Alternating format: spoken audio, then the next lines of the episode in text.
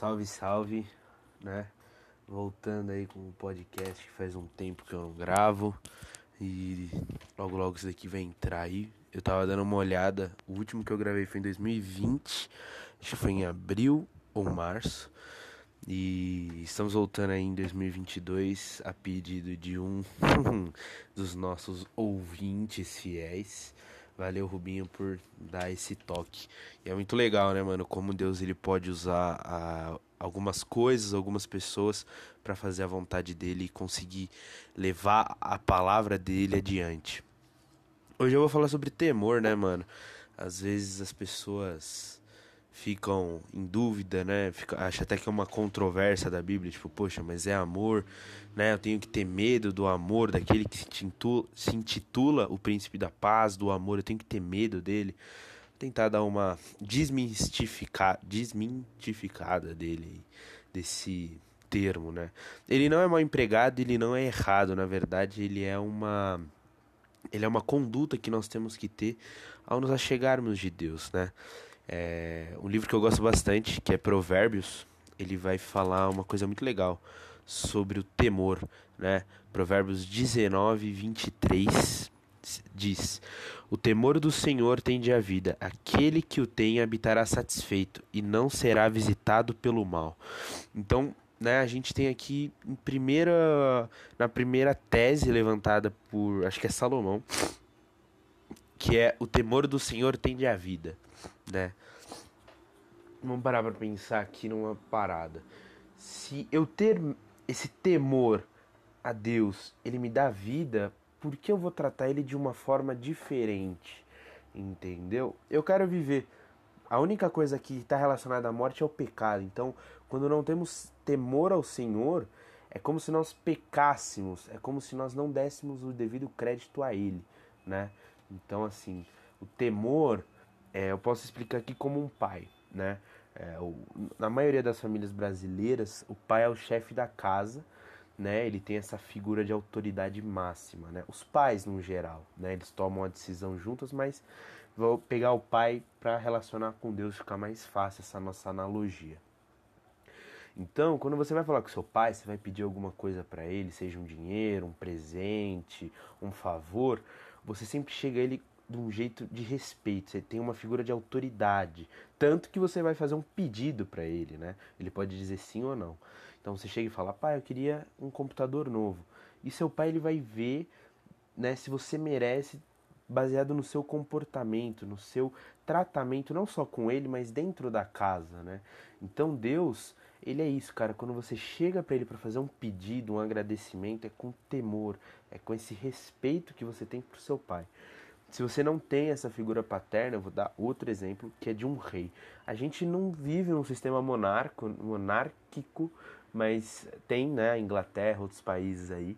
Mas se a gente for ver aqueles filmes, né, de antigamente, na época dos cavaleiros, dos vikings, a gente vai ver o rei como uma figura de autoridade máxima. Então toda vez que alguém chega para falar com o rei, é ajoelhada, de cabeça baixa, olhando para o chão, usando palavras é, de respeito, né? É, palavras assim é, para tratar ele de uma soberania, uma autoridade, alguém que está acima dele. Então é assim que a gente também tem que ver a Deus. Mas ele é um pai. E um pai, ele tem é, misericórdia dos seus filhos, ele perdoa os seus filhos, ele ama os seus filhos. Então esse amor, ele é manifesto no meio da graça. Então mesmo quando você não chega com temor, muitas vezes é porque você não sabia. Mas eu creio que o temor não é necessariamente você usar palavras difíceis, mas é você saber que você depende dele. Por causa dele você está aqui hoje. Por causa dele você tem uma promessa na sua vida. Por causa dele você tem a vida eterna. Então é com esse entendimento, com essa mentalidade que você se achega a Deus sempre, cara. Não é só na oração, é também na quando você for servir a Ele, quando você se referir a Ele. A gente vai ver na Bíblia Reis, tá? Eu tava lendo Daniel um tempinho atrás. Tô lendo ainda, né? Tô lendo. A gente sempre, a gente nunca pode falar que a gente terminou um livro da Bíblia, porque eles são mais do que livros, né?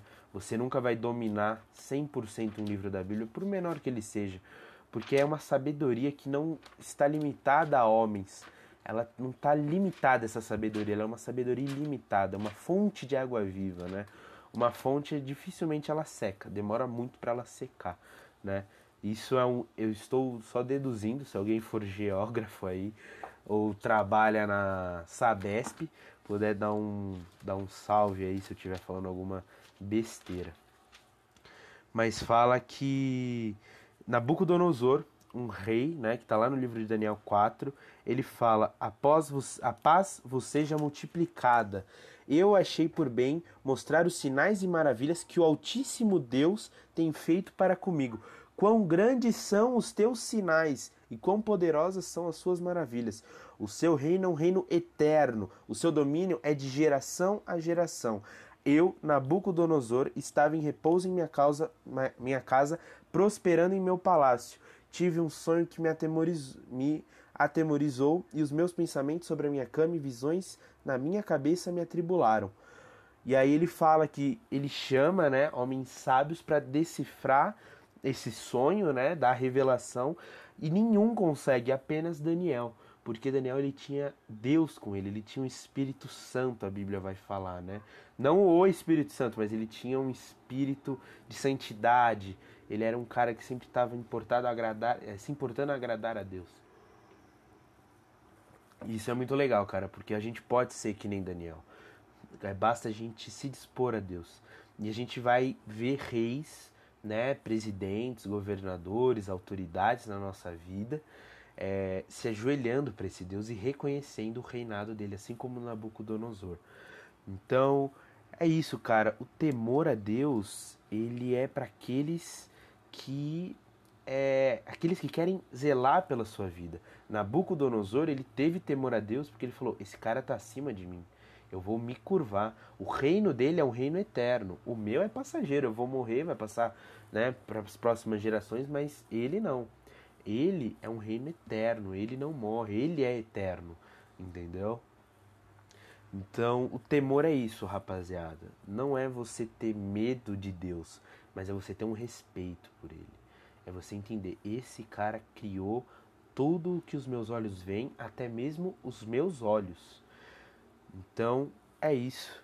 Cara, sempre quando você for orar, fala, é, tenha temor a Deus, tenha temor, porque isso é vida, né? É, isso isso é uma proteção que Deus te dá. Quem não até até demônios temem a Deus, tá? Até mesmo demônios. É, Paulo ele vai chegar uma hora que ele fala assim: testem os espíritos, aqueles que são de Jesus, de Deus, eles falam o nome, eles né, confirmam, digamos assim. E aqueles que não são, eles não têm nem a, a coragem de falar, eles não conseguem falar. É, teve uma experiência muito legal que de uma pastora, ela estava contando o testemunho dela e ela já se envolveu, em, não sei se era o satanismo, feitiçaria, não sei direito o que ela se envolveu, mas ela deu ordem para demônios para eles irem até uma igreja, destruir aquela igreja, né? E aí ela falou que deu um tempo, quando eles voltaram, eles estavam todos machucados, estavam com medo, assustados, como se tivessem visto Deus, né? É... E aí eles falaram: Você tá louco de mandar a gente ir lá? Tava tendo uma reunião de oração. E a oração é quando a gente fala com Deus. E quando você fala com uma pessoa, ela tá, na, ela tá ali na, na sua presença, né? Ela está ali para você conversar com ela. Então, assim, a presença do Senhor é algo fantástico. Eu acho que eles tomaram uma surra, não foi nem de Deus, foi de anjo, mano. Foi um bagulho louco. Então é isso, rapaziada. E aquele que o tem habitará satisfeito. A gente vai ficar satisfeito tendo temor a Deus. A gente vai ficar tranquilo. E não será visitado pelo mal, que também é uma coisa super importante. O temor a Deus, é, nós temos vida. E onde a vida não pode ter morte, onde a luz não tem trevas. Então o mal, ele é trevas, ele é uma coisa ruim, né? Ele é uma coisa que ninguém quer, até mesmo quem não crê no Senhor mas nós vamos e nós vamos estar livrados disso só por ter temor ao Senhor. Então assim, nós temos liberdade. Ou seja, você pode pedir o que você quiser para Deus, mas assim, tenha o temor, tanto que os discípulos vão chamar Jesus de mestre, rabi, né? É isso, galera. É, deu aí 10 minutos, isso que é da hora, isso é um tempo pequeno, mas que vocês possam aproveitar isso, essa semente, né, que plantei no coração de vocês. Que Deus possa estar abençoando a sua semana, o seu dia, né, todo o seu ano aí de 2022. E é isso, galera. Obrigado por tudo aí. Normalmente as pessoas que me escutam me conhecem pessoalmente, então é, graças a vocês também, a minha formação cristã, para eu poder estar tá fazendo isso, certo? Abraço, galera. Fiquem com Deus. Orem, leiam a Bíblia, porque o Espírito Santo se revela no meio da palavra. Deus habita no meio dos louvores.